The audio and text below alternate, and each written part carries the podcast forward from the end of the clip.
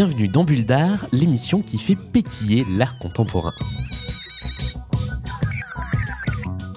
Ça fait à peu près une éternité qu'on ne s'était pas retrouvé dans ce podcast et depuis Bulle d'Art a bien changé, bien évolué, puisque désormais c'est aussi un blog avec des articles écrits que vous pouvez retrouver à l'adresse bulle-dart.fr. Alors, sur ce blog, eh bien, j'écris pas mal de choses sur des expositions, sur des artistes contemporains, comme ce que je fais actuellement avec vous à la voix dans Bulle d'Art, le podcast qui continue à exister, même si c'est de manière plus réduite. Et puis sur Bulldar, euh, le, le site, le blog, eh bien vous trouverez également des articles qui parlent de spectacles vivants, de danse, d'opéra, de théâtre, puisque c'est euh, vers ce domaine-là que c'est un peu étendu Bulldar. Mais aujourd'hui, dans cet épisode du podcast, c'est bel et bien d'un artiste contemporain que j'ai choisi de vous parler, ou plus exactement d'un chercheur, d'un homme qui travaille le son et qui en même temps fait de l'anthropologie, qui fait ce qu'on appelle de la biophonie. C'est lui qui a inventé ce terme. Et ce monsieur s'appelle Bernie Krause. Alors Bernie Krause, il a aujourd'hui 83 ans, il est né en 1938 aux États-Unis. Et si je vous en parle, c'est parce qu'on le connaît pour une grande œuvre, pour un grand œuvre qui s'appelle le Grand Orchestre des Animaux, qu'on a pu voir à plusieurs reprises exposé. J'ai souvenir de l'avoir vu il y a quelques années à la Fondation Cartier à Paris. Et là, j'ai eu le plaisir de le redécouvrir au début de l'automne à Lille euh, dans le cadre d'une exposition qui était un accrochage d'œuvres de la Fondation Cartier autour euh, de la planète et de la nature. Donc c'était normal de le retrouver à cet endroit-là. Le Grand Orchestre des Animaux, je vais vous présenter rapidement l'œuvre dans un premier temps.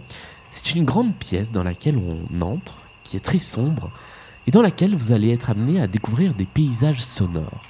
Et ces paysages sonores, qui sont donc les bruits de la nature et des animaux dans tel endroit, à telle heure du jour ou de la nuit, eh bien ils vont prendre forme sous vos yeux, sous la forme d'ondes sonores. Vous savez, les ondes sonores, ce sont ces petits schémas qui représentent le son, qui vont prendre la forme d'un spectre euh, plus ou moins grand selon la fréquence du son, le volume du son, qui, qui vont être une représentation visuelle du son. Et donc petit à petit, on découvre que ces chants d'animaux qui sont représentés sous la forme de leur spectre sonore, eh bien, ils forment une sorte de partition. Ils forment quelque chose à mi-chemin entre la portée musicale, le document scientifique et le tableau. Parce que c'est non seulement très intéressant, et c'est assez captivant parce qu'on reste plusieurs minutes, plusieurs heures assez facilement à écouter et à contempler. Et en même temps, c'est très beau. La scénographie de l'installation est faite de telle sorte que vous êtes dans le noir, entouré par ce spectre musical, ce spectre sonore qui avance, qui lui-même se reflète dans une petite étendue d'eau qui rappelle le milieu naturel. Et le tout est à la fois très apaisant, très plaisant et puis très intéressant car ce qu'a fait Bernie Krause, c'est un vrai travail de recherche. Et c'est là que je vais vous parler de ce monsieur qui, en fait, a commencé à travailler non pas dans la science ni l'art, mais dans la musique, et notamment dans la musique euh, électronique ou électroacoustique.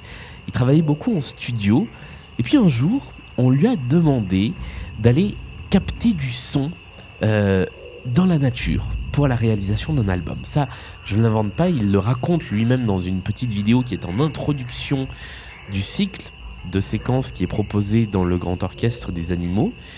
Il se retrouve avec son micro et son enregistreur dans la nature, et là il se rend compte de la richesse du paysage sonore qui est autour de lui. Et il se dit, à partir de maintenant, je ne veux plus enregistrer d'instruments de musique, je veux absolument enregistrer les sons de la nature. Et petit à petit, il va se remettre à faire des études. Il passe donc un doctorat en bioacoustique euh, à l'université de Cincinnati. Et il va se mettre à faire des recherches autour de ça. Et c'est lui qui va déterminer ce terme dont je vous parlais tout à l'heure de biophonie, qui va désigner ce que l'installation montre très bien, c'est qu'en fait la nature est organisée de manière très rationnelle, y compris au niveau sonore. Et que quand on regarde le spectre sonore d'un paysage que l'on va capter, que vous entendez peut-être derrière moi, eh bien en fait ce, spectre est vraiment organisé comme une partition. Il va y avoir le son des insectes, des criquets, des cigales, qui va marquer une partie bien déterminée, délimitée de la portée, et puis quelques sons qui vont être des cris d'animaux, qui vont être des chants d'oiseaux, et qui eux, eh bien, vont avoir une place bien particulière, qui vont non seulement avoir un, une portée, une dimension dans le spectre, puisque vous savez que le spectre musical se, se calcule en hertz, plus un son est aigu, plus on va haut dans la fréquence en hertz, eh bien ça, ça peut se représenter. Et on le voit très clairement sur la portée que le chant de tel animal va être à tel endroit très précisément. Et on voit également que les chants des animaux, c'est quelque chose de très réglé et que le motif musical d'un chant d'animal va être toujours plus ou moins le même.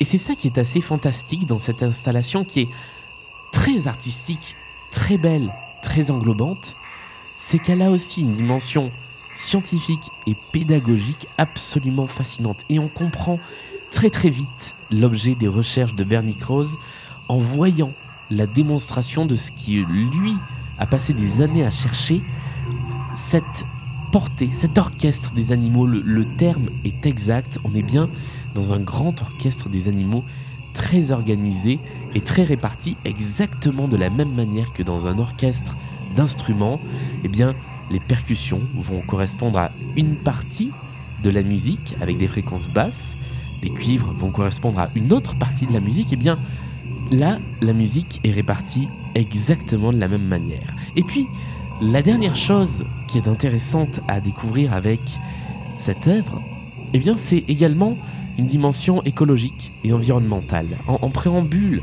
de la présentation, Bernie Krause nous montre des paysages identiques captés sonorement à différentes époques. Alors parfois ça peut être des écarts de 20, 30 ans dans des forêts, parfois ça peut être au bord de cours d'eau à 2, 3, 4 ans d'écart. Et là, on prend absolument conscience de ce qui est en train de se passer dans la planète, c'est-à-dire l'appauvrissement de la biodiversité, car ça s'entend un peu à l'oreille, mais quand on regarde le spectre sonore, cette partition du grand orchestre des animaux, elle est tellement plus faible aujourd'hui.